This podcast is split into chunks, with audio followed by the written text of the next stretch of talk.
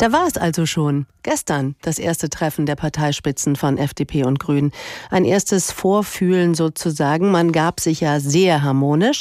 Dass es aber auch durchaus zur Sache gehen könnte und bestimmt auch noch wird, weiß Nicola Beer. Die frühere FDP-Generalsekretärin und heutige Europaparlamentarierin war 2017 ja maßgeblich an den berühmt-berüchtigten Jamaika-Verhandlungen beteiligt, die ja bekanntlich scheiterten. Ich habe mit ihr gesprochen und sie gefragt, als es klar war, dass Jamaika nach dieser Bundestagswahl eine Option ist. Wie war ihre erste Reaktion? Ach du Schreck? Ich habe vor allem gedacht, wow, wir können wirklich was voranbringen im Sinne von Neustart, Reformen, Geschwindigkeit aufnehmen. Wir haben so viele Felder, wo wir grottenschlecht zurückliegen, wenn ich in Europa rumkomme und bei uns den Zustand der Digitalisierung ansehe. Äh, mir tut es weh, wenn ich den Zustand vieler Schulen sehe. Wir müssen mehr in Bildung investieren. Äh, und ich glaube, wir können insgesamt auch tatkräftiger wieder werden.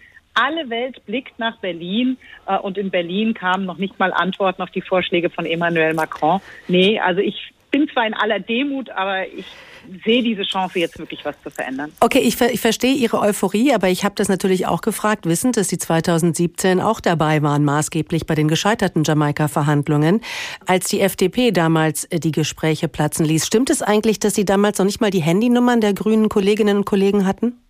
Nein, natürlich nicht. Äh, wir haben uns da auch sehr offen ausgetauscht, aber da war genau dieses Reformmomentum nicht da. Wir haben versucht, das dort anzutreiben. Wir sind so auch in die Gespräche gegangen. Wir wollten wissen, wo die Kolleginnen und Kollegen der anderen Parteien Deutschland in 10, 15, 20 Jahren sehen wollen, damit wir wissen, wie wir dann dort auch hinkommen, gemeinsam als gemeinsames Projekt.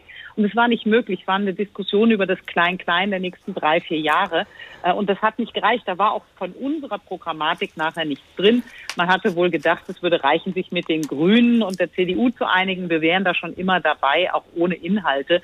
Das haben wir nicht mitgemacht. Da ging es um unsere Glaubwürdigkeit. Ich glaube aber, jetzt ist die Situation eine andere. Wir haben ja nicht nur eine andere personelle Zusammensetzung der verschiedenen Parteien, sondern wir haben jetzt auch einen höheren Handlungsdruck. Wir merken, dass unser Wohlstand gefährdet ist. Der Economist hat letzte Woche geschrieben, dass es wirklich beängstigend sei, dass die Deutschen sich nur mit sich selbst beschäftigen, während es globale Bedrohungen für ihren Wohlstand gibt. Und genau da müssen wir ansetzen, damit wir Wohlstand für alle auch in den nächsten 10, 15 Jahren absichern können. Okay, bei welchen Themen, Frau Beer, sehen Sie denn jetzt die größten Gemeinsamkeiten mit den Grünen?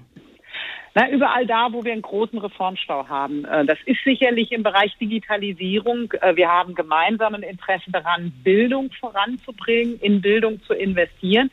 Ich glaube sogar, dass auch der Reformeifer in Sachen Klima- und Umweltschutz in den grundsätzlichen Zielen zwischen uns geteilt wird. Wir werden über die Mittel, wir werden über die Wege vielleicht auch durchaus streiten müssen, wie wir wirklich praktikabel und auch bezahlbar dorthin kommen. Ähm, und äh, auch in der Europapolitik glaube ich, ähm, dass es ein großes Bestreben gibt, eine wirklich auch aktive, europapolitisch aktive Bundesregierung zu formieren. Eines ist auch mal sicher, äh, Sie sind als FDP und Grüne jetzt nicht nur die Königsmacher, von denen wir ja seit Sonntag sprechen.